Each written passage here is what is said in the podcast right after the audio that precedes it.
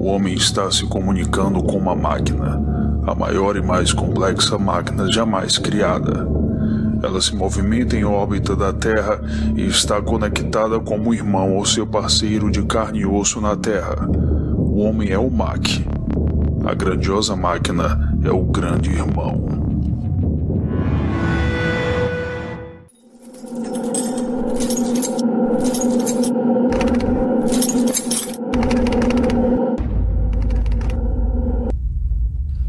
Escapistas.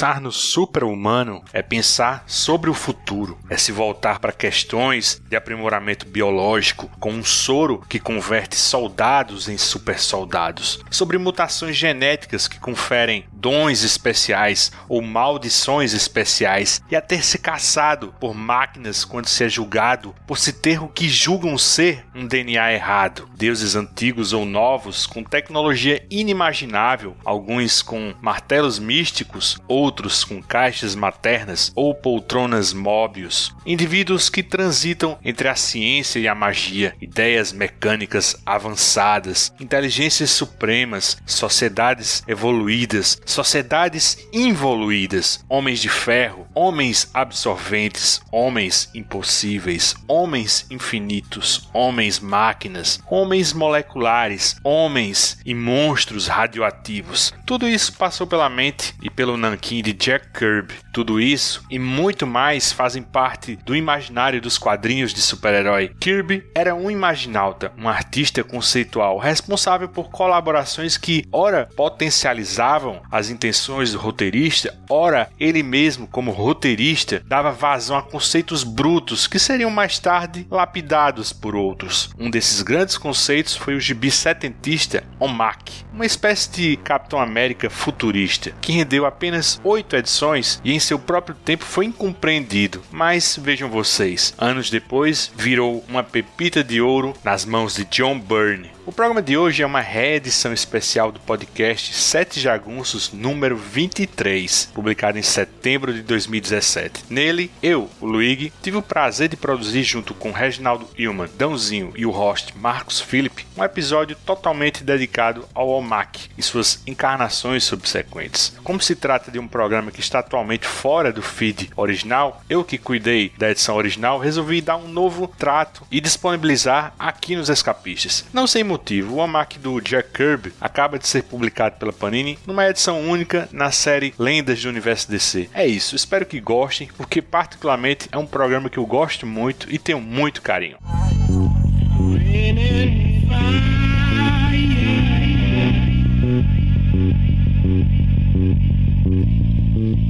Bud Blank e o Irmão Olho. Em 74, o, o rei ele já havia revolucionado a indústria de quadrinhos e a verdadeira mudança acontecia no mundo real, no pós-guerra Vietnã, onde o futuro parecia bem menos promissor do que nos anos 50. Qual seria a próxima arma definitiva? A tecnologia auxiliaria ou prejudicaria a humanidade? Como seria o exército perfeito e quantos homens são necessários para evitar uma guerra? A tecnologia pode ajudar a manter ou obter a paz? Para responder tudo isso, o rei criou o MEC, um acrônimo para One Man Army Corps, o exército de um homem só. A série durou apenas oito números, mas o conceito permaneceu. Em 91, John Byrne retomou o personagem em uma minissérie de quatro edições em preto e branco, voltado para o público adulto. E é nessa minissérie que nós vamos focar para contar a história de Bud Blank. Vamos começar explicando o conceito original do OMEC, do One Man Army Corps, como o rei concebeu. Luigi, explica aí um pouquinho o que é OMEC. O, o OMEC, na verdade, é o Bud Blank, né? Ele é uma espécie de zelador de uma indústria futurista que produz máquinas chamadas pseudopessoas. Algo como os replicantes do Philip K. Dick em Blade Runner. E certo dia ele é atingido por um, um raio que o converte numa espécie de um soldado perfeito, eu diria. Esse raio que veio do céu, na verdade, ele vem de uma estação orbital chamada Irmão Olho.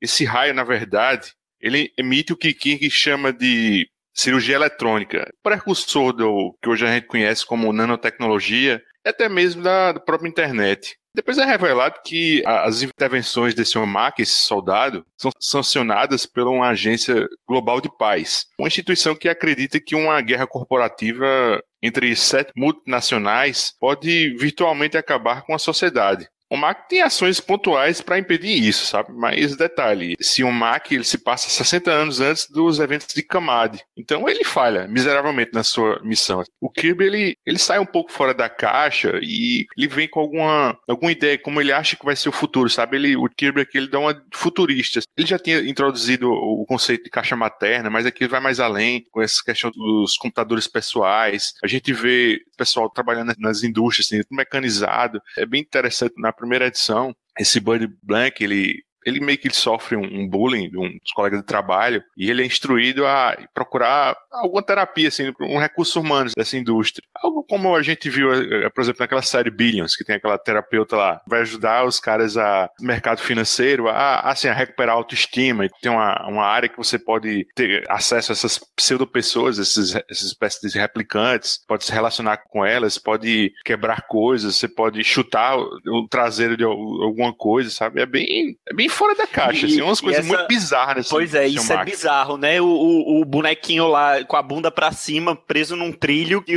o pessoal tem que chutar, ele corre no trilho para bater a cabeça numa parede lá na frente.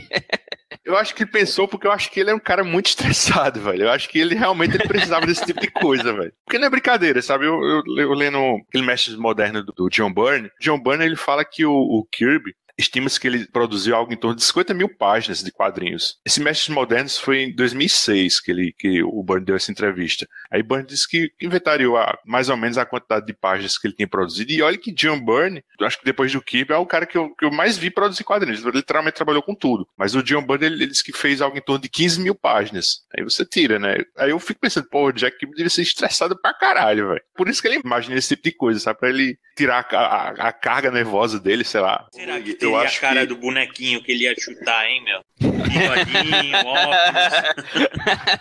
Devia ter um, um papelzinho assim na bunda, Excelsior. Certeza. Bom, esse é o Mark do Kibe, para mim, tem disparado as piores capas que ele fez. Assim, aquelas splash page que ele coloca lá no começo, né, que é sempre a segunda página, são muito foda. Eu acho que só a sétima edição não tem isso se eu não me engano. Mas as capas são muito horríveis. Você visse aquele na banca, mesmo naquela época, você não comprava não, não, cara. Ele arremessando aquela não, caixa. Não. E a mulher toda troncha na caixa, aquilo é muito feio, pô. É, é horrível. Mas então, a imagem é. da caixa é forte, hein, gente? Não, é, não, isso é. A imagem da pessoa dentro da caixa, ela é forte, cara. Vamos dizer assim, ela tá desmembrada, né? Ela tá desmontada. Por ser uma pessoa, você poderia achar que ela tava desmembrada. E ela tá sendo vendida como um produto. A mensagem é muito forte, cara. O Kirby não, é até difícil de falar isso, né, cara? Não é que ele tava sem gás. O Mac já é um dos trabalhos finais dele da DC, né? E ele é cheio de boas ideias. Eu acho que falhou um pouquinho na execução. São, acho que, sete ou oito histórias, igual vocês falaram. Ele enfrenta quatro super vilões, assim, que são CEOs, né, meu, de mega corporações, assim. Vamos falar assim, são homens poderosos, assim. Acho que foi ontem, né, Luigi, que você comparou com Lazarus. Né? Sim, sim. Então, é por aí que ele foi, assim. Mas na montagem, ficou repetitiva as histórias. Mas os conceitos são muito bacanas, eu acho, meu. Muito, muito legal mesmo, assim. Kirby é um criador mesmo. Você vê que essa agência eles não têm fisionomia e depois é explicado que é para eles não terem etnia, né? É uma máscara, é um recurso estético para eles não, não serem identificados como uma etnia específica, assim. Não deixa de ser uma ideia legal. É uma maquiagem, você tá tampando problema com uma maquiagem, né? Mas é legal, assim, de pensar também que a polícia do futuro, ela não teria determinada etnia, poderia ser qualquer pessoa atrás daquela máscara. Ô, Reginaldo, você sabe se esses personagens foram criados antes do Questão. Nessa época já existia o Questão, o personagem do Vic Sage, porque eles usam até um spray também, né, pra apagar as feições. O cara, eu lembrei muito do Questão. Eu acho que o questão é anterior, sim mas precisava pesquisar. Quem pegou essa ideia também foi o Tom King lá no Grayson, né? Só que não é, é um hipnose, né? Pra disfarçar o rosto. Sim, é verdade, é. É verdade, é por aí mesmo. A ideia das pseudo-pessoas é, é, bem legal, assim, porque eu falei, é, é uma crítica forte. O fato do Omek ser um agente da paz e aos poucos, acho que até o Jim Starlin é que vai enfiar o dedo na ferida, né? Que o Jim Starlin nessa época devia estar no, no auge da loucura hippie dele, assim, que a, a, as edições que o Jim Starlin escreve, ele mostra de cara isso. Ele fala: olha, você não é um agente da paz, cara. Você é uma máquina de matar. Necessária? Pelas edições do Jim Starlin, não, né, meu? A última edição que ele desenha, ele, o Omek tá em cima de uma pilha de corpos, cara. Muita gente morta, assim. Eu acho que essa mini que nós vamos comentar agora é um, é um resgate à altura, cara. Mas é interessante que essa versão do, do Starling, ele dá uma origem, né, para essa agência global de paz, né? Um personagem, na verdade, eles são uma, uma, raça alienígena, né? Que eles são uma espécie de sensitivos, assim, eles se importam com, com a mecânica dos mundos, né? E eles descobrem que anos antes que vai haver essa guerra corporativa e vai haver um holocausto nuclear, alguma coisa que vai acabar com a vida na, na Terra como conhecemos. Ela surge exatamente para intervir nisso. E o Stalin, quando ele, ele assume é, o OMAC, praticamente são duas histórias, né? Seriam 24 páginas, mas é, dividido em três edições do Warlord, que é a gente chama Guerreiro, na número 37, 38 e 39. E ele o chuta o pau da barraca, né, cara? A, a Agência Global de Paz era praticamente extinta, né? O, o último desses agentes entregam um tape, né, para o, o OMAC, que diz a origem deles, né? São alienígenas e o irmão Olho, ele, ele foi atingido, ele tá inoperante, ele só tava, tava com menos de 7% da capacidade dele. Ele não poderia mais fazer aquelas cirurgias reconstrutivas no, no OMAC, ele mais funciona como um backup, né? Como para auxiliar com informações, esse tipo de coisa. E o OMAC, além de ação que ele adota, é que essas sete corporações estão em guerra, né? Aí eles, não, então eu vou escolher uma corporação para vencer todas elas e vai ficar só uma corporação no mundo. Na ideia dele, vai haver paz se existir só uma corporação. Aí ele adota essa intercorp, que chamaram aqui naquela história do Superman, né? Aí foi, foi que eu conversei com o Reginaldo. Ele disse, cara, pronto, ele aqui tá, virou um Lázaro, né? Se ele adotou uma corporação e tá lutando por ela, ele virou um Lázaro. Ô, Reginaldo, eu, eu discordo de você, não. Eu também acho que tem muita,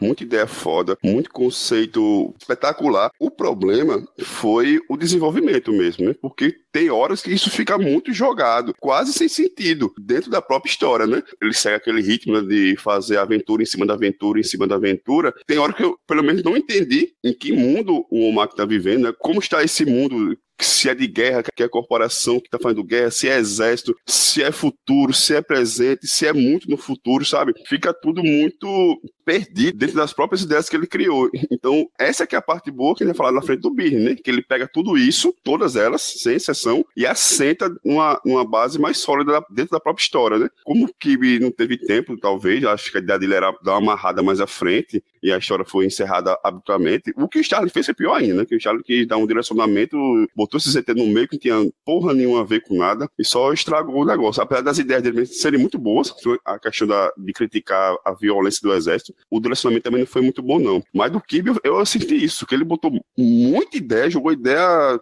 Tem, a, a, a, primeira edição tem quase um conceito por página. Então você começa a ficar louco de tanta ideia que aparecendo, tanta ideia que aparecendo, e aquilo meio que não foi muito aproveitado. Pelo menos eu fiquei com essa impressão. Cara, eu discordo de tu, bicho. Essa história do Starling é empolgante, cara. É um pouquinho fora da caixa mesmo. A narrativa dele, o sensitivo, ele vai prevendo as coisas. Isso vai acontecer com você, isso, isso, isso, isso, isso. Aí já aconteceu e o, o Omak lá, pronto, adota uma linha de ação completamente diferente. Sai dessa repetição que o Kip tava, sabe? De certa forma, foi uma micro-revolução dentro do personagem. Eu gostei, gostei pra caramba. Não, e ele também, cara, pega exatamente o ponto que a edição do Kirby termina, né, cara? Exatamente. Com o satélite todo coberto por asteroides. Ele põe aqueles alienígenas de orelha pontuda, que ele põe em tudo quanto é lugar, né, Ele põe no, no Capitão Marvel, põe no Dreadstar, aquele alienígena de orelha. A orelha parece uma asinha sim, de pássaro. Sim, parece assim. mesmo. Dá um outro sentido, assim, né? Pro que tinha sido feito lá atrás nas histórias do Kirby. Sabe o que é que me lembra? Me lembra o, o Monstro do Pântano, vigésima edição, quando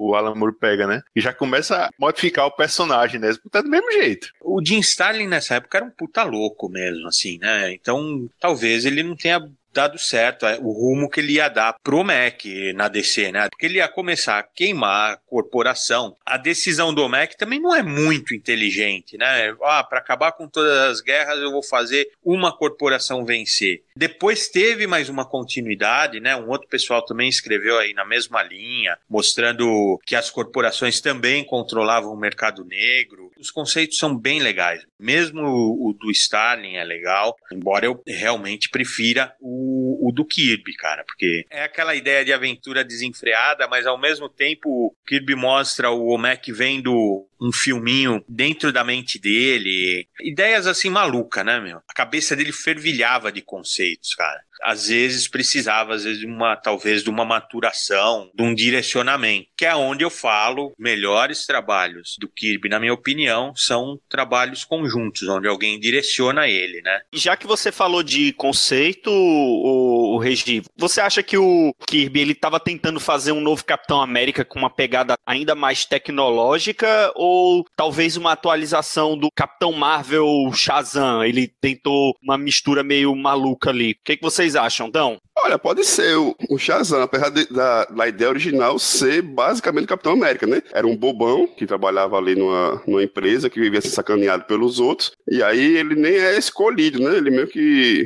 Não, ele é escolhido para interagir lá com a Pseudo People, né? Pra ver se funcionava e termina indo pro lugar errado.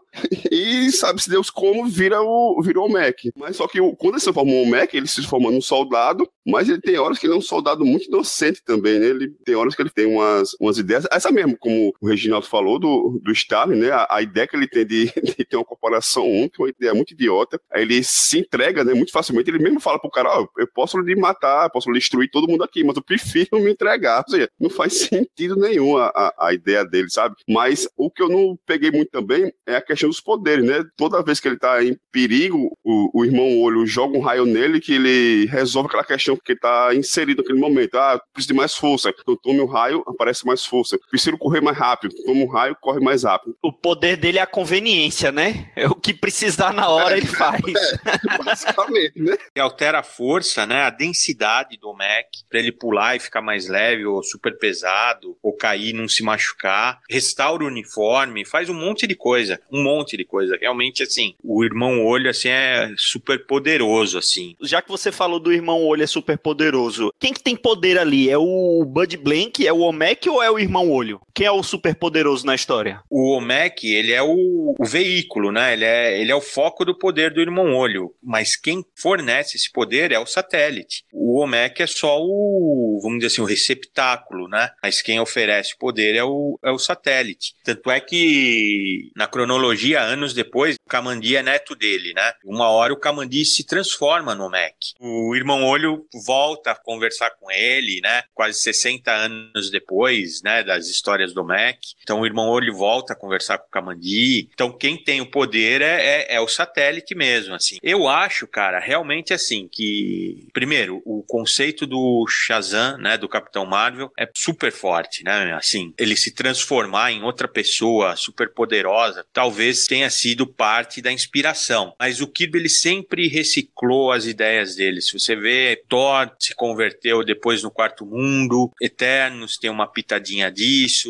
Eh, ele sempre, não é que ele reciclou, ele trabalhou em cima das ideias, assim, e aproveitou algumas coisas. Eu acho o Capitão América, assim, um conceito fantástico que pode ter inspirado o Mac. Talvez um Capitão América reatualizado, Capitão América do futuro, que dispensaria até o escudo. A proteção dele seria um satélite ao invés do escudo, né? O, o prop dele, o acessório dele é o, é o satélite agora. O que eu ia falar é que esse irmão olho, as pessoas às vezes podem pensar nele como o Big Brother, né? Do livro, né? Mas é o contrário. Kirby, ele adorava conceitos assim ocultistas, né? Então é, é o olho que tudo vê, né? Aquele olho que você vê em alguns símbolos maçons, né? Então veio daí essa ideia do satélite ser o irmão olho, assim. E é um barato, assim, porque o poder realmente não está definido, né, meu? Na fase do Stalin então, meu, ele virou uma pedra no espaço, assim, né? Então ele tá com menos poder e ele não pode ficar fazendo essas alterações no Mac.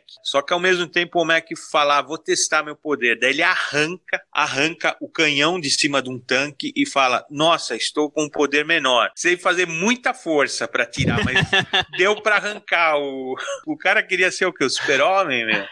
Ele tá muito forte, meu. Imagina arrancar com a mão aquela basezinha giratória da a torre do canhão, né, do tanque. Agora tem um detalhe sobre o Bud Blank, né? Porque você tá comparando assim com a questão do Capitão América, né? Capitão América ele não perde a individualidade depois do soro de super soldado, depois que ele ganha os poderes, depois que ele vira o Capitão América. O caso do Bud Blank e o Womack, é, o Bud Blank é só um uma bucha de canhão, né? E o Omek é um fantoche do, do irmão Olho, né? Nenhum sabe da existência do outro, né? Pelo menos a, a princípio nessas histórias do Jack Kirby, o Bud Blank é, é como o, o Dão falou, sabe? É um babacão mesmo. E o Omek vira esse soldado mesmo que ele não tem, assim, vontade própria, né? Ele não tem individualidade. E quem vai trabalhar isso bem mesmo é o John Byrne, né? Essa questão da, das identidades dele, né? E é como a questão também do exército, né? Você disse que o, é, o exército, a primeira coisa que você perde é a individualidade. E o, o Omek sendo o exército de um homem só, ele também perde sua individualidade. É, o, o Bud, ele não faz a menor diferença, né? No final das contas. Ele serviu ali como uma espécie de hospedeiro é como se fosse a,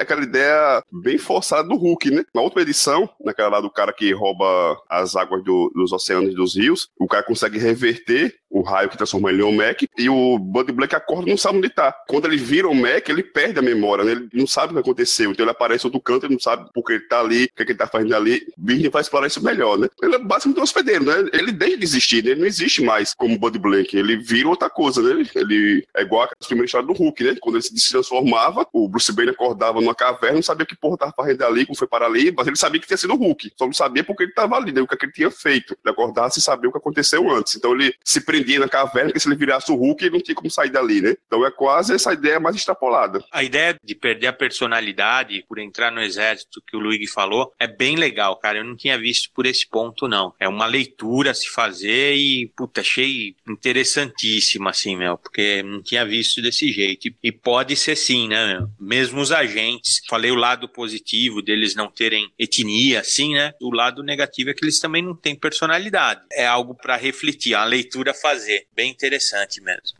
Permita-nos lhe apresentar a arma perfeita. O MAC, a unidade militar de um só homem. Força aperfeiçoada, reflexos e uma variedade sem fim de atualizações instantâneas disponíveis via Brother Eye.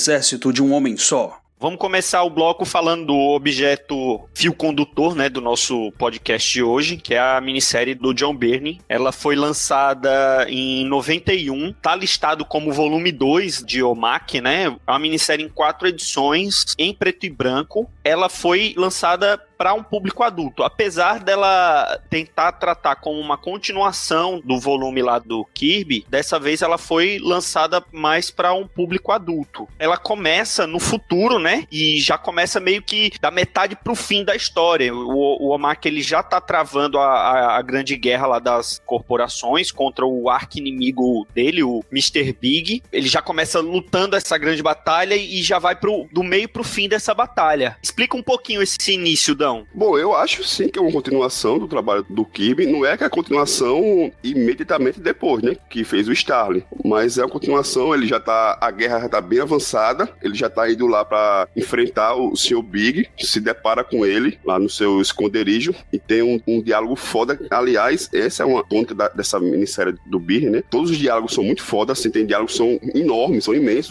Tem balão pra caralho na página, mas são todos muito bons. Então funciona muito bem na história. Então ele começa a conversar lá com o Mr. Big, eles têm aquela conversa final, e o Mr. Big praticamente se entrega para ele, diz: Ó, oh, você pode me matar, dá lá suas razões para isso. E o Omak fica hesita no começo, mas vai lá e o mata. E ele percebe que fica sem sentido, né? Acabou destruir o seu principal inimigo, seu maior inimigo, e ele meio que fica sem saber o que fazer. E aí é quando aparecem um, dois agentes global da paz e mostram para ele que o Mr. Big tem construído uma máquina do tempo e que ele tinha voltado no tempo para construir esse império. E eles o mandam para lá. Então é, é uma história de, de, viagem no tempo, só que muito boa. Alguns conceitos são bem próprios desse tipo de, de, história, né? Assim que ele volta, ele, ele não volta como Mac, ele chega como Buddy Blank, então ele perde a memória. E aí tem aquela sacada genial do Birney para nomeá-lo, né? Buddy Blank, que é camarada em branco, né? Uma coisa assim, né? Camarada sem nome, camarada em branco, em português português. Então, porque ele tá sem memória, não sabe quem é, ele não sabe onde tá, ele não sabe o seu nome, ele não sabe nada sobre si. E aí ele é adotado por um policial, termina casando com a filha do policial e vai levando sua vida normal. Só que ele tem sempre sonhos, uns sonhos estranhos que ele não sabe explicar, que ele não sabe de onde veio, até que o irmão Olho finalmente o encontra, girando ali na órbita da Terra, e o transforma, e aí ele vai atrás do, do Mr. Big nessa continuidade, né? No caso, do meio dos anos 30, dos anos 40, ali pré-segunda guerra. Big escreveu isso já depois da queda do Muro de Berlim e do fim da União Soviética. Então, o mundo ali em 90, 91, estava naquele momento que parecia que a gente tinha finalmente chegado ao fim. Tem até um, conceito de alguns sociólogos que, que chegou no fim da história, né? Ou seja, o, o, comunismo caiu, o capitalismo prevaleceu e agora a gente não tinha mais para onde ir.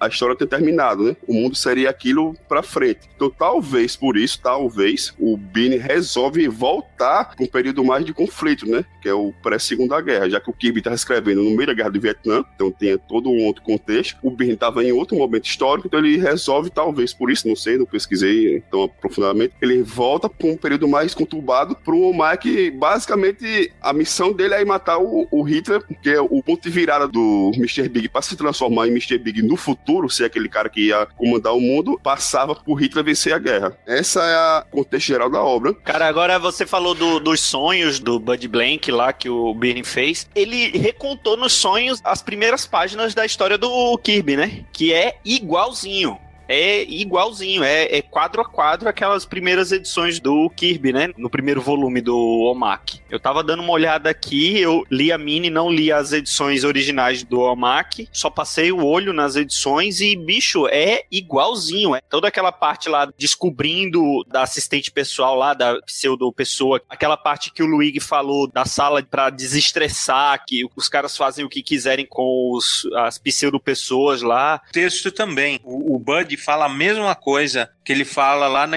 na história original do Kirby aquela hora que o cara fala para ele: E aí, Buddy, tenta chutar uma dessas pseudo-pessoas. A resposta é a mesma: é não, obrigado. A empresa os faz reais demais para o meu gosto. Ele aproveitou exatamente a mesma coisa. O que eu gosto disso, primeiro que o Birne tá voando baixo aí, né, cara? É um dos trabalhos, acho que, mais bonito dele. Não, o desenho ah. tá muito bonito. Eu não sei se é. o fato de ser preto e branco valorizou mais a arte dele, ficou mais evidente a arte dele. Tá maravilhoso. E aí, cara, cara, para completar, ele pega os conceitos lá do Kirby, tipo a, as guerras corporativas, ele não descarta, ele realmente não descarta, dá a entender que o Omek já tá lutando há um certo tempo, o mundo tá devastado, né? Bem mais do que na história do Kirby, né? Na história do Kirby é um mundo corrupto, mas funcional, assim, tem uma sociedade. Nesse não, nesse é aparentemente são as corporações destruindo tudo e o Omek lutando contra elas. Então ele, ele, ele não descarta os conceitos do Kirby, né? O, o Sr. Big é um vilão do Kirby, né? Só que ele põe outros conceitos legais. O Luigi mesmo comentou, né? Uma hora que o Omek vai pra cidadela do,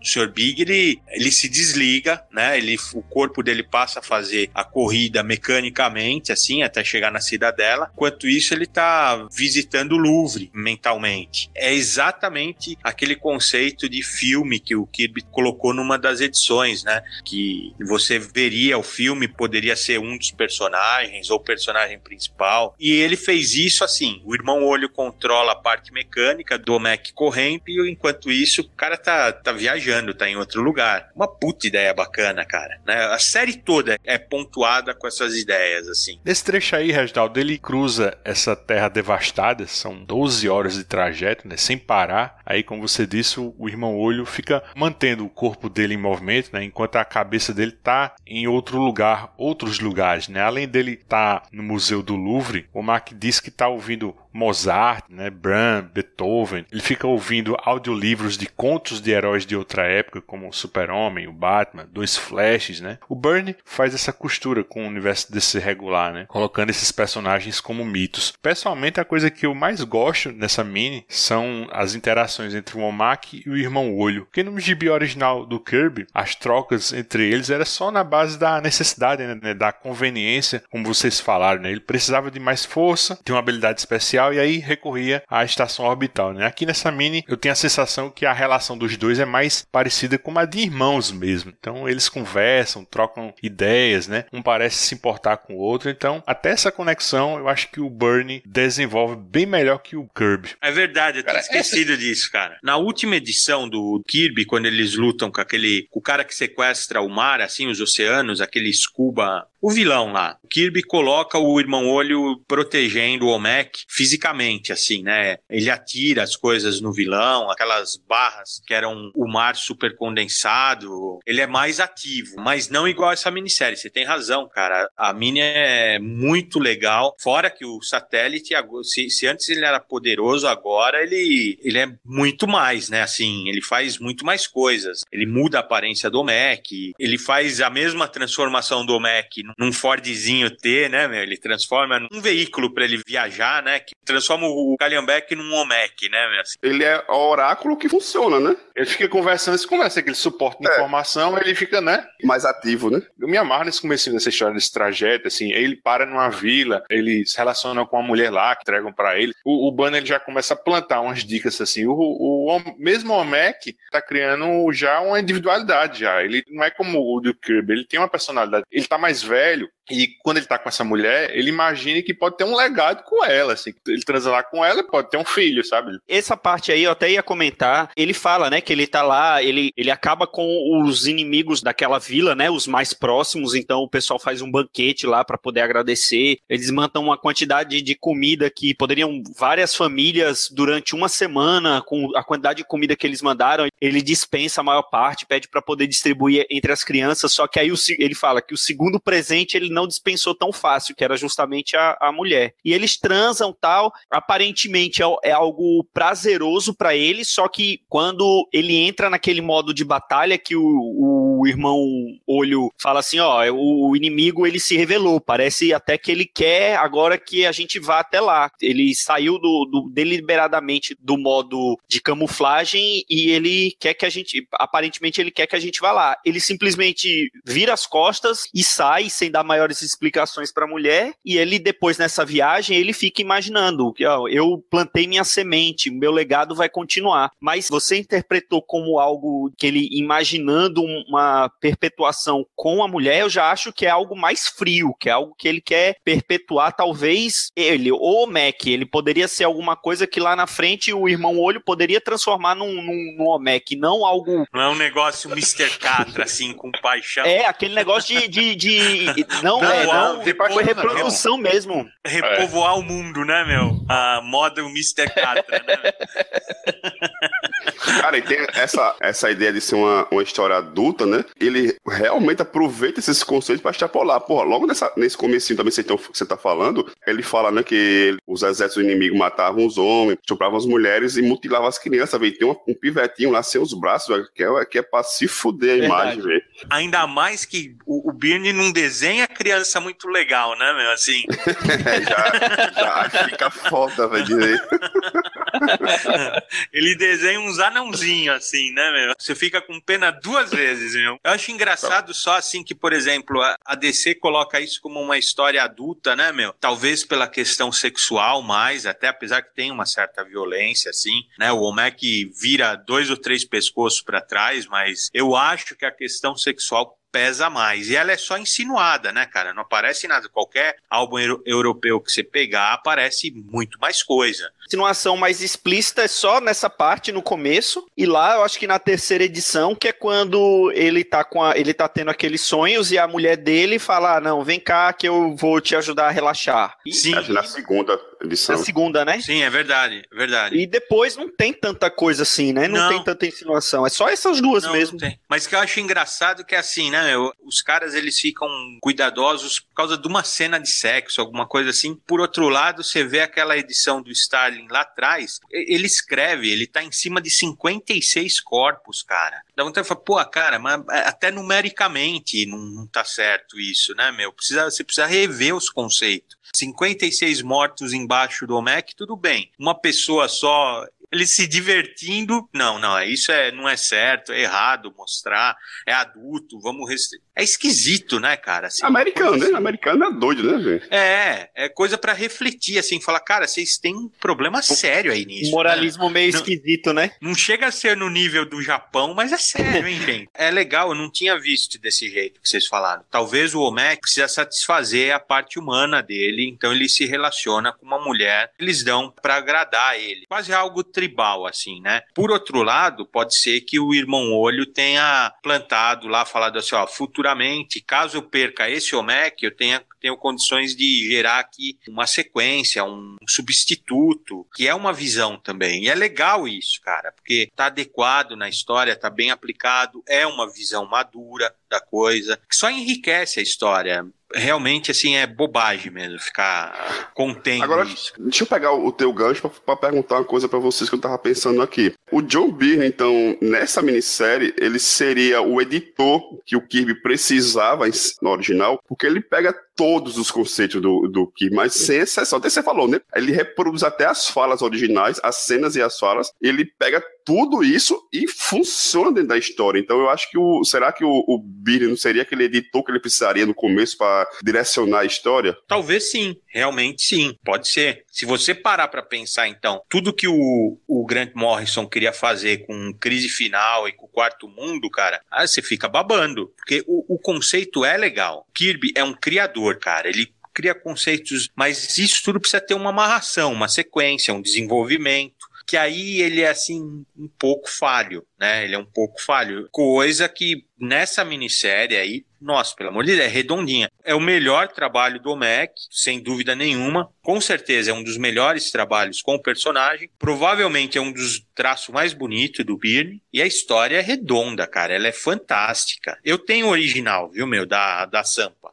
Tem original que caiu no meu colo, assim, isso em banca na época e tenho guardadinho até hoje. Nem amarelou, cara, porque guardei num saquinho. Tem o original aqui. O Luiz, você acha que ele aproveitou bem os conceitos lá do Kirby? Eu acho que sim, cara, porque ele aproveita tudo, né, que o Kirby fez, né? Tô lembrado direito, mas eu acho que esse Mr. Big, ele aparece, eu acho que só na segunda edição, né, do Almanac original, né? E aqui ele Só. vira o... ele- é, e aqui ele vira o, o vilão no qual ele persegue, né? Nas quatro edições, né, da minissérie do Burn. É, tanto é que os outros vilões do volume original, do volume do Kirby, eles são só citados, né? Aparecem muito de relance, né? Quase não, não, não tem tanta importância assim pra história, né? Acho que o maior destaque dessa minissérie é a forma com que o, o Burn ele trabalha a viagem no tempo, né? Que ele é assumidamente fã desse conceito, né? Da viagem do tempo. O mais icônico disso é a, é a história lá do Dias de um Futuro Esquecido, né? Dos X-Men, dele com o Claremont, mas que o pessoal fala que aquilo ali é, é, é ele, né? O Claremont tá ali só pra constar, né? Que aquilo é tudo, a maior parte é dele, né? É, o método Marvel, né? É. Pois é, cara.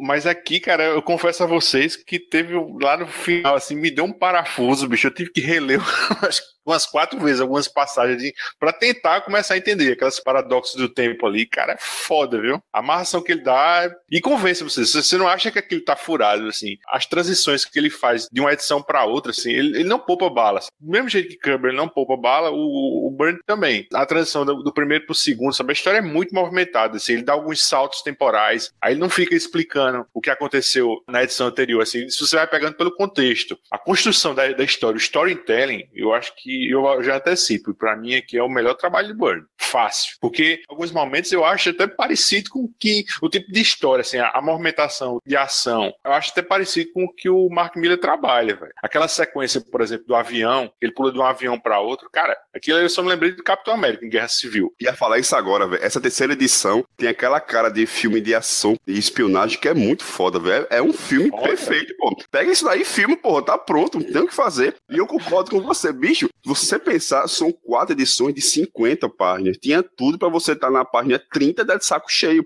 E você lê de uma sentada, você não consegue parar de ler esta porra, sabe? É. As quatro edições funcionam perfeitamente. E assim, quando termina, você já tá pronto pra próxima, você emenda a leitura e o negócio não fica cansativo. E o que eu falei, o texto final da última edição tem texto que não acaba mais, parece da, do Stan Lee dos anos 60. E você lê muito facilmente, porque ele tá explicando, ele tá quase didático a explicação dele, da viagem do tempo, mas fica muito bom, véio. o diálogo dele é muito bem feito, é muito bem escrito. Isso é muito foda. E ele, e ele não foca só no Omec, né? Porque você vê, por exemplo, as quatro capas das quatro edições são bem emblemáticas. A primeira capa é de Omec, é a história do Omec. A segunda história é o quê? É o Bud Blank, a história do Bud Blank. E assim, ele dá uma personalidade, ele dá um contexto ao personagem que não existia no original. Aí a terceira é esse que a gente conversou agora. Ele tá com a, a postura de soldado e a gente, né, espião. E a, o quarto é eles velhinhos, né? Cara, quer dizer, quatro facetas do mesmo personagem. Por isso que é a história é dinâmica, né? Você não, você não centra só no personagem. A, a terceira edição tem a parte legal, assim, essa da viagem, assim, aérea legal, né? Que ele transforma lá o, Calhambeck num, numa nave, assim, né? Que o irmão olho não,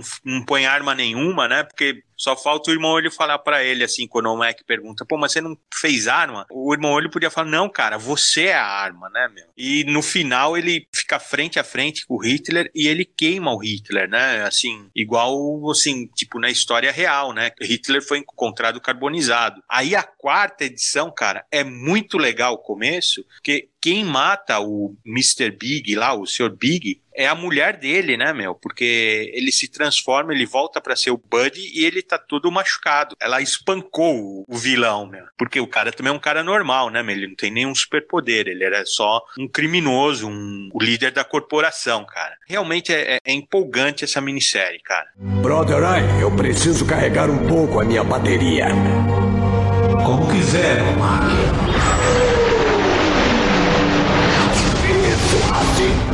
Isso mesmo.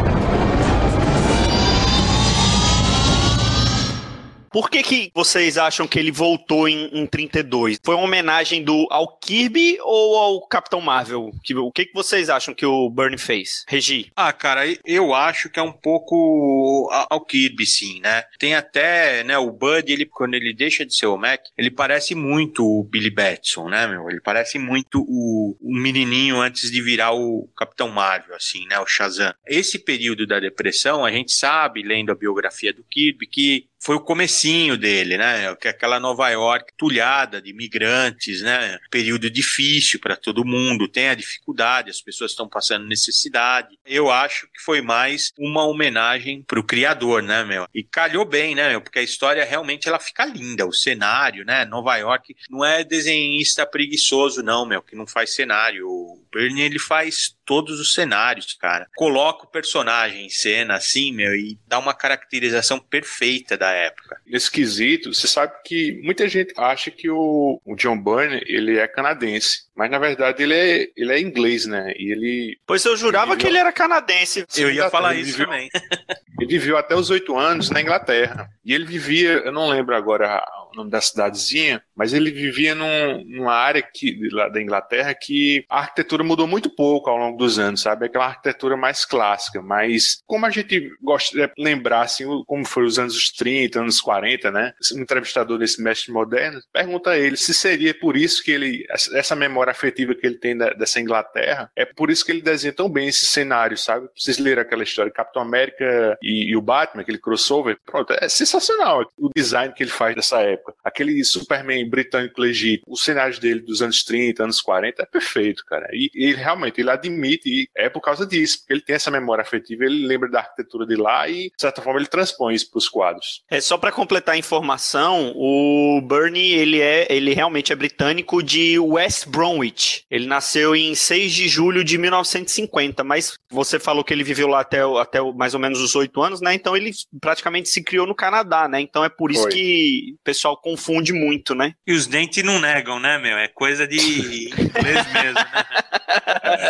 Bagaçado. Eu já falei um bocado desse mestre moderno. A princípio, ele fala um pouco da biografia dele, sabe? Ele é filho único. É, o pai dele, acho que era arquiteto. E ele tinha um cargo de chefia lá no, no Canadá. Ele disse que ele, ele realmente admite que ele tinha uma, uma, uma, vida confortável com os pais. A princípio, o pai dele não, também não queria que ele, que ele fosse para esse lado dos quadrinhos. E ele fala, assim, da, da, da coleção dele. Tem algumas fotos das paredes dele, sabe? Ele compra muita arte original. É, é um burn que a gente não tá acostumado a ver, sabe? É bem bacana, sabe? Ele desmitifica muita coisa que eu achava deles. A relação dele com aquele editor Gene Shutter. A tradução é do Érico Assis. Agora, um dado curioso desse mestre moderno é que não tem nenhuma nenhuma menção ao Mac, cara. Bicho, só por essa mini ter saído uma única vez no Brasil e pela nova Sampa, você já começa a pensar o quão, sabe? Isso nunca sai em coletânea. Nos Estados Unidos não tem coletânea disso, não. Não, isso não existe praticamente. Isso é. parece até pirataria do, do business. É. Isso não existe, não existe lá fora mais. Se você quiser comprar, você não acha. Que é uma pena, porque é uma história muito foda. Se é preto e branco, ficou melhor ainda. Pois é, é preto e branco, mas se eles quisessem dar um, um A-pop, assim, pô, chamava um, um, colorista aí, um David Stewart, um, um Richard 19, botar uma cozinha aí também e ficava legal do mesmo jeito. O Byrne, ele trabalhou com muita coisa do Kirby, né? Vocês acham que ele é o, o sucessor espiritual do Kirby ou não? É, ele, é só pretensão dele? Pô, eu acho que sim, muito ainda. Trabalhou com quase todos os, os temas do Kirby, né? Com todas as criações, não deixou a desejar. No caso do quarteto, basicamente ele, ele atualizou só, né? Ele deu uma roupagem moderna, mas todos os conceitos lá são do Kirby, né? Ele desenvolveu alguma coisa própria, principalmente nos quatro personagens principais, né? Mas eu acho que sim, cara. Eu acho de qualquer jeito. Embora o Wizard na época, isso eu já comentei com vocês, né? Eles falavam que o sucessor espiritual do Kirby era o Liefeld. E você concorda? Não, não não, querer caso, sair aqui.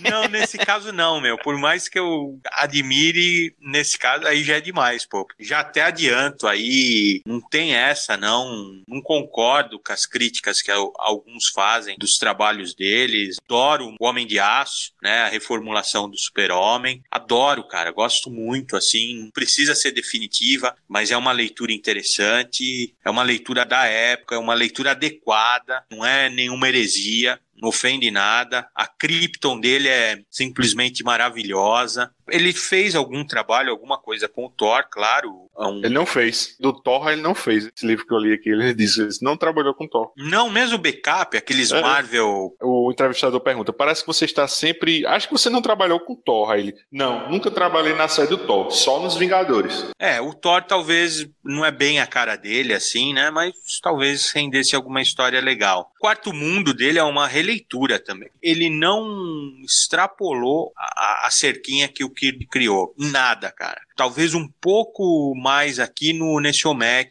que ele fez um, uma amarração temporal assim interessante. Foi super respeitosa e interessante. Mas do resto, não. Você vê, acho que o cara levou quase não sei quantas edições para mudar Garoto Invisível para Mulher Invisível, assim, super respeitoso. Gosto também, o, o, o Luigi falou da Tropa Alfa. Pelo amor de Deus, adoro a Tropa Alfa. Adoro, cara. Gosto demais. Meu. Esse entrevistador pergunta: Você sente alguma afinidade com Jack Kirby? Aí ele responde, o John Byrne. Sempre que eu digo isso, eu me encrenco, mas sinto meio dono da obra dele, como se eu tivesse que defender o que ele fez, como se fosse meu, porque todo fã sente isso com o que ama. A gente sente que é nosso, mas como eu sou profissional do mercado, eu levo a outro nível. É tipo, aham, esse cara, meu, esse era meu pai imaginário quando eu era guri. Esse que é o cara mais respeito até do que o que a gente tá vendo agora, tal, talvez até mais respeito que a própria Marvel, né? Porque a gente vê lá agora no centenário do Kirby DC fazendo um monte de homenagem, lançando one shots, lançando maxi séries, tudo homenageando o Kirby e a Marvel até agora não nem um, um parabéns, né? Nada. O que eu acho interessante do Joe Byrne é porque ele não fica nessa punhetagem, ele não presta reverência. Kirby é uma referência para ele, porque ele não fica só naquela histórias revisionistas. Ele não, ele pega o personagem de Jack Kirby e leva para outro ponto, para outro patamar. Ele evolui, outro, né, com a ideia ele evolui original. o personagem. Ele pega o paradigma que o Jack Kirby trabalhou e inverte algumas coisas. Por exemplo, o pessoal critica muito assim o, o quarto mundo do, do Joe Byrne, mas se você pensar direitinho, o Darkseid não tinha uma origem, né? E ele dá uma origem para o Darkseid, né? O Mac agora que a gente tá discutindo. Personagem de certa forma, um pouco raso, né? Tem alguns conceitos interessantes, mas quem dá profundidade ao personagem é o John Byrne. E ele deu a origem do Darkseid, ele aprofundou o Omak, mas você pensar direitinho, ele não fugiu do que. Tudo bem que é, não, tem como a gente fazer isso, que, que o Kirby faria. Mas ele não foge do que foi posto. Ele é respeitoso nesse sentido, mas é coerente, principalmente, né? E eu concordo inteiramente com você, sobretudo na questão dele homenagear o Kirby, se apoderar dos conceitos do Kirby nas suas histórias, mas mantendo o próprio traço, né? Porque o que a gente mais vê por aí é a gente querer demolar o traço do Kirby como se isso fosse alguma homenagem. Só fica, em 98% dos casos, uma, uma bobagem ridícula. Ah, vou fazer aqui. A, a, a homenagem em si é emular o traço do cara. Digo, porra, não, não faça isso. Eu. Faça o seu trabalho do seu jeito. E só lembrando que ele deu origem dos dois maiores antagonistas dos dois universos ficcionais, né? No caso, ele deu origem ao Darkseid, deu origem também ao Galactus, né? Porque eram duas tábuas rasas. Não tinha assim, esses dois personagens do Kirby, mas não tinha origem, né? O que, que vocês acharam da conclusão da minissérie? Qual, qual o veredito da gente para essa minissérie? Agradou? O Luiz já falou que acha que é o melhor trabalho do Bernie. O que, que vocês acham da mini de uma maneira geral? A gente já falou aqui que ele, ele dá uma evolução para aqueles conceitos. O que, que vocês acham? Qual a, a conclusão dessa mini? Dãozinho. Não sei se seria o melhor trabalho dele, mas tá ali fácil, top 5 dos trabalhos do, do Byrne. É isso que a gente falou, cara. Ele pegou todas aquelas oito edições do, do Kirby, aquele monte de conceito jogado, aquele monte de personagem, amarrou tudo dentro da sua história e contou uma outra história, sabe? Ele levou, a gente falou, levou para outro direcionamento, mas sempre mantendo dentro do cercadinho, como disse o Reginaldo, todas as ideias que o Kirby tinha proposto. E fez uma, uma história muito foda. Bicho, a gente sempre fala isso. Não é todo dia que você conta uma, uma história de viagem no tempo que seja boa e coerente. Geralmente tem um, um, umas escapadas ali, tem uma suspensão de descrença ainda maior do que a gente já tem normalmente, e ficou muito foda. Ele não tem uma pressa de roteiro, sabe? Ele não entrega as coisas na hora. Por exemplo, da transição da primeira edição para a segunda, quando o homem viaja no tempo, ele vai para intervir na Segunda Guerra Mundial. Só que, pelo um erro de cálculo, ele volta 13 anos antes, né? E no caso, o irmão Olho, ele só apareceria nessa linha de tempo 13 anos depois. Aí ele passa 13 anos sendo o Bud Blank. Ele até fala, né? Antes dele, dele viajar no tempo, o, os agentes lá falam: ó, a gente não é tão preciso, vocês vão voltar juntos, mas pode voltar, tem uma diferença aí de 10 anos, e, e contando como se fosse besteira 10 anos, é besteira. Porra! Não, e ele, ele vai lá sem memória nenhuma, né? Ele, assim, é uma, realmente é uma página em branco mesmo, né? Esse Bud Blank. Eles estavam apostando que, que o irmão Oli ia chegar junto com o Bud e aí ele não ia ter maiores problemas. O problema é que eles não chegaram juntos, né? 13 anos depois, só 13 anos depois, quando acho que a tradução que aqui recebeu nessa edição foi cirurgia magnética, né? Cirurgia eletrônica, eu acho, foi, ou foi cirurgia energética, foi alguma coisa assim. Não, que... eu sei que era eletrônica no, no, anteriormente, mas eu acho que aqui na tradução nessa da nova sampa, acho que botaram cirurgia magnética, uma coisa assim. Ele recebe a cirurgia Womack, aí pronto, ele vira o Womack, não lembra dos 13 anos anteriores do Bud Blank. A mulher dele lá toda estrupiada lá e ele não lembra, assim, ele na terceira edição, quando ele assume a, a faceta do agente secreto, o irmão Olho faz tipo um backup dessas memórias dos 13 anos, né? O Bud Blank e o Womack passam a ser a mesma pessoa. Pois é, e assim, eu, o, na verdade o irmão Olho ele já tinha feito esse backup antes, né, de transformar, pelo menos eu entendi dessa forma. Ele pegou essas, essas informações do cérebro do Bud antes, mas assim, não, talvez algo mais maquiavélico que isso, né? Ele sabia da história do Bud, que ele tinha vivido toda uma história, ele tinha uma outra vida, mas não, a gente precisa primeiro resolver esse problema. Então, depois que a gente resolver esse problema, é que aí eu vou contar para ele a história dele até aqui. Foi frio, né? É algo que uma máquina faria. Lá no, no- quase no clímax da história, ele já tem as vivências dele do Omek e as vivências dele do Bud Blank, o que é que faça um backup da personalidade dele pro o irmão Olho, né? Aí o irmão Olho absorve a, a psique do Bud Blank e, de certa forma, ele se torna o próprio Omek, né? O irmão Olho. Cara, é muito foda isso, velho.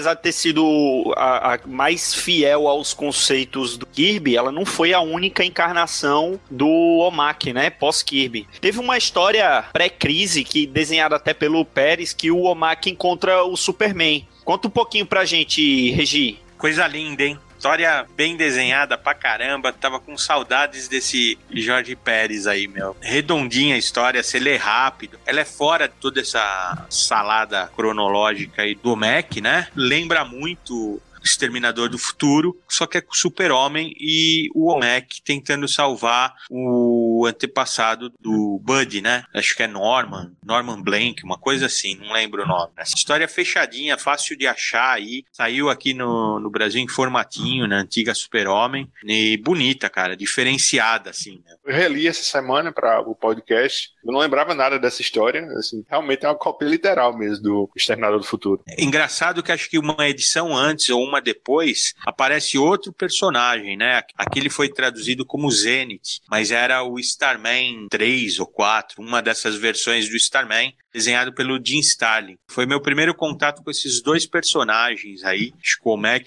voltou a aparecer, talvez em crise, alguma coisa assim. Não lembro direito. Você não sabia nada, não existia internet na época, não tinha nada disso, cara. E a hora que aparecia era legal pra caramba, né? Porque o Omek, assim, a gente falou até agora, esqueceu de citar uma coisa. Que ele tem um puta de um visual bacana, né, meu? Antes do, do Neymar fuder com, com o Moicano, né, meu?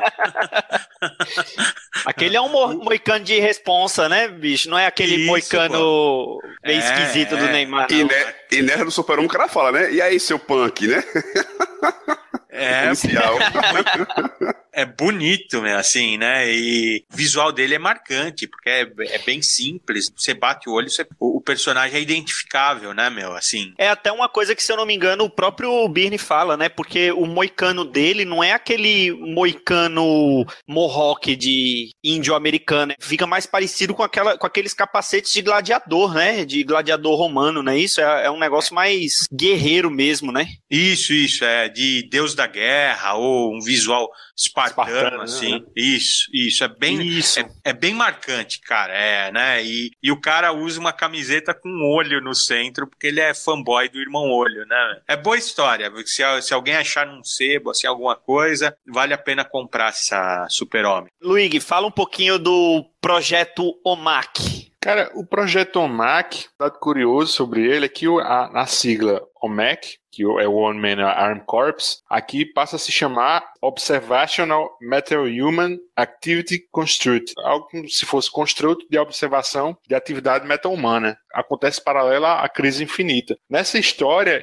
é quando o Batman é um dos entusiastas por trás desse projeto OMAC, que é exatamente, como diz aqui a, a sigla, para fazer uma observação dos meta-humanos na Terra, né? Isso coincide com esse período que o Batman está extremamente paranoico com o que acontece dele em, crise de identidade e assim ele tá querendo controlar tudo, né? O OMAC meio que se torna tipo um Hall, né? De 2001, uma espécie de antagonista, um mecanismo controlador que ele não é, né? Nessa mini do Burn que a gente falou, nem no original de Kirby. Essas cirurgias eletromagnéticas ou eletrônicas, elas atingem várias pessoas na Terra, assim, com nanotecnologia e transformam elas em um Mac, né? E vão aniquilar os meta-humanos. É bem legal essa história do Greg Hooker, era o Greg Hooker e o Jesus 6. É pra praticamente uma precursora da série Checkmate, né? Inclusive aquela personagem que o Greg Hooker criou, que das páginas de Batman, a Sasha Bordeaux, que foi até, de certa forma, passageiramente um, um interesse amoroso do Batman, ela se torna um mestiço de Omek. Ela recebe essa tecnologia, mas ela fica um, um mestiço, o lado humano dela e um Omek. Quem tá no controle do Omek, a princípio, é o Maxwell Lord, e ele é morto, né, pela Mulher Maravilha. A Mulher Maravilha quebra o pescoço dele. Os Omek, eles são é, tecnologia que o irmão Olho implanta nas pessoas Isso. ou elas já estavam dormentes com aquilo? Eu acho que ela implanta. Eu não reli essa mini, eu li quando saiu por aqui na época, junto com aquelas outras minisséries, né? O, o, o Sexteto Secreto, Guerra Rantanagar. Qual foi a, a, a outra? Dia da Vingança. Dia de Vingança, exato. Foram É. as quatro minisséries que antecederam Crise Infinita, né? E pelo que eu lembro, era implantado, não era algo latente, não.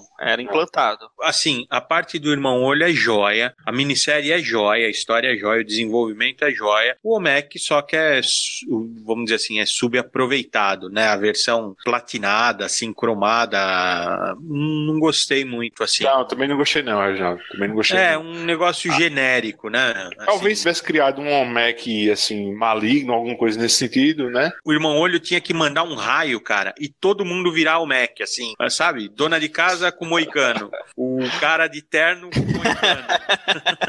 a história é boa mesmo. Você falou que essa mini deu origem à, à história lá do Checkmate, né? Não Foi. só Checkmate, como teve uma, uma série própria, um volume 3 do Omek, escrita pelo Bruce Jones, desenhada pelo brasileiro Renato Guedes, né? Também teve vida curta, só oito edições. E assim, é- aqui já era ele só, né? Já era, já tinha mais aquela pegada mais parecida com a do Kirby, que ele revertia também a, a forma humana, era ele sozinho, não tinha mais aquele exército de Omecs, né? Mas também teve vida curta, não foi muito, muito aproveitado, não. Não, mas o detalhe é que, pronto, essa foi uma minissérie em oito edições, que também são oito, as oito edições originais de Kirby, né? Mais tarde teve a, a dos 952, que foi de Keith Giffen, também foram, foi oito edições, né? Tem sempre esse detalhe das oito edições, né? É, mas aí nesse caso, eu não sei no caso desse Omec pós Crise Infinita. Não sei se ele ele estava originalmente programado para ser uma minissérie. A do dos 952, que o Dãozinho vai falar daqui a pouco, que ele teve a honra de ler isso, não era para ser oito edições. Ele foi cancelado porque não estava vendendo. Não vender, corta para colocar outras coisas. Nesse daqui eu não tenho certeza. Eu acho que também ele não continuou porque não vendeu. Já que eu comecei a falar da parte dos 952, Dãozinho, você que teve a honra de ler a série dos 952, fala aí um pouquinho. Foi escrito pelo Dan Didio, né? Ou seja, é uma bosta. Junto com Kate Giffen, que fez os desenhos, né? Aquilo que eu falei. Ele emula o traço do Kirby até a alma. Ele faz um layout bem parecido com o Kirby. Várias páginas são aquela grade de seis quadros, né? Que o Kirby usava muito também. Então o Giffen dá essa imitada aí. Eles resolveram inserir o Omak no universo DC, contemporâneo, né? Dos 952, e arrumaram uma nova identidade para ele, né? Um cientista chamado Kevin Cole, lá do, do Cadmus. E aí tem vários personagens da, do universo DC, o Max Lord, figura recorrente, né? o Checkmate aparece ali também, de lado, o Simian e o Mokari, né? Aquele lado que são criações do Kirby, também participam. Ele enfrenta o Frankenstein, né? Aquele agente da sombra. Só que ele, aquilo que eu falei no começo do Hulk, aqui é o encaixe é perfeito, né? Porque o Omak deles dois é um, um plágio descarado do Hulk, né? O Kevin Cole, ele só se transforma o Mac quando ele, ele diz lá uma palavra que eu esqueci agora e o, o irmão Olho o transforma. Então, quando ele vira o Omak, é o Hulk todinho. O irmão Olho fica falando pra ele o que, é que ele tem que fazer, ele só repete outra uma palavra. Então, ele é bem burrão mesmo, é só uma besta pra bater, bater, bater, até dizer chega. E ele sempre termina em um lugar muito distante, porque o, o irmão Olho manda ele pra lá. Então, o Kevin Cole acorda num lugar que ele nem sabe que ele tá ali e tem que voltar pra casa. Sabe aquela premissa básica do Hulk? E aí, bicho, é uma história muito ruim. São oito edições muito ruim. No final, eles inserem os bichos que vão gerar o, Kamandir, né? Ele encontra lá, ele aparece lá na cidade e um bocado de bicho falante aparece pra ele e são todos os ancestrais daqueles bichos que o Kamandir do Kirby interage, né? Aí eles falam lá os nomes e tal. Sabe, é tudo muito jogado. É uma história muito ruim, muito fraca, fraquíssima mesmo como história. Não é por nada não, é porque a história é fraquíssima. Não vai a lugar nenhum, sabe? É uma mini horrível e eu fiquei puto que fui obrigado a ler essa bosta. Regi, defenda-se, você já sabia esse, desse rabo de foguete.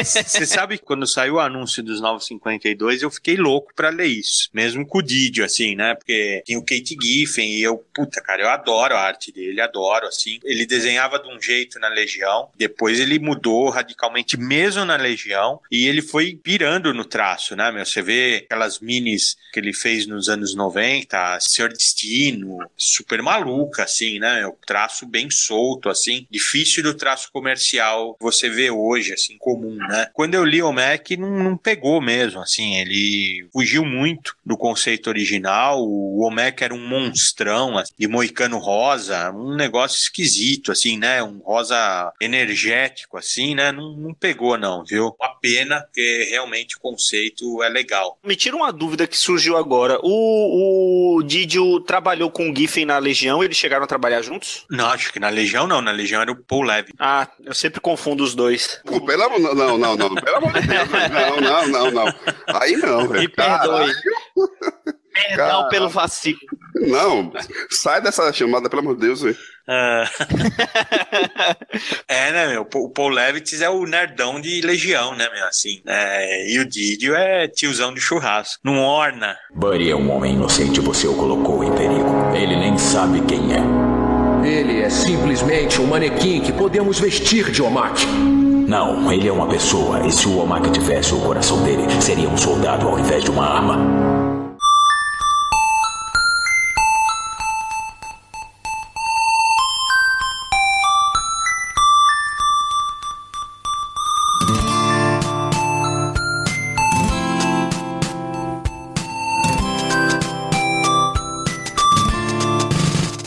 Parte desse programa, quando quatro anos atrás a gente apenas especulava sobre o Omak ter raízes no Capitão América, não tínhamos realmente certeza em relação a esse paralelo, né? Mas é bem providencial, pensando bem, que o Mark Evanier, na introdução desse volume no Omak da Panini, ele fala logo de partida que sim, o Omak começou a borbulhar na cabeça do Kirby cinco ou seis anos antes da edição número 1, em 1974, como uma ideia para uma jamais realizada versão do Capitão América ambientada no futuro. Segundo o Evanier, isso ocorreu por volta de 1968, quando o Kirby ainda estava na Marvel e teve a ideia. Capitão América é considerado quase eterno? Ele não existiria no futuro também? Será que não precisamos dele lá? As respostas para essas perguntas retóricas do Kirby você pôde ouvir nesse podcast. Por fim, vale sempre a pena ler esses textinhos introdutórios do Evanier, porque ele basicamente testemunhou tudo isso, né, sendo assistente do Kirby. Ele estava lá nos bastidores da criação desses gibis. Assim como nessa edição de Lendas do Omak, tem textos dele lá nas coleções do Quarto Mundo e Etrigan. Provavelmente terá também no vindouro volume do Sandman, da Era de Prata, né? E vamos torcer que logo mais saia também uma coleção dedicada ao Kamand, né? O último Garoto da Terra, que é o meu material favorito desse Kirby, desse nauta. Então é isso. Eu vou ficando por aqui. Não se esqueça, tanto o Escapistas tradicional de bate-papo quanto o Escapistas da Capela estão no Spotify, iTunes, Google Podcast, Deezer, Amazon Music ou no seu agregador favorito. Se você quiser registrar sua opinião sobre qualquer podcast da família Escapistas, é só dar seu pitaco no Twitter, escapistas, ou no Instagram, arroba escapistas podcast. A gente agora também está com um canal público de Telegram, só procurar os Escapistas Podcast tudo junto na busca. Se você gosta dos nossos conteúdos, assine o nosso feed, divulga os podcasts para outras pessoas na sua rede social, dá aquela estrelinha lá no iTunes e registra seu comentário. Isso ajuda o podcast a ter mais visibilidade na podosfera. Quer ajudar os escapistas a manter esse trabalho? Compre teu gibi do Omak, livro, Blu-ray ou qualquer coisa através dos nossos links e banner no site. Um abração pessoal e até o próximo Os Escapistas.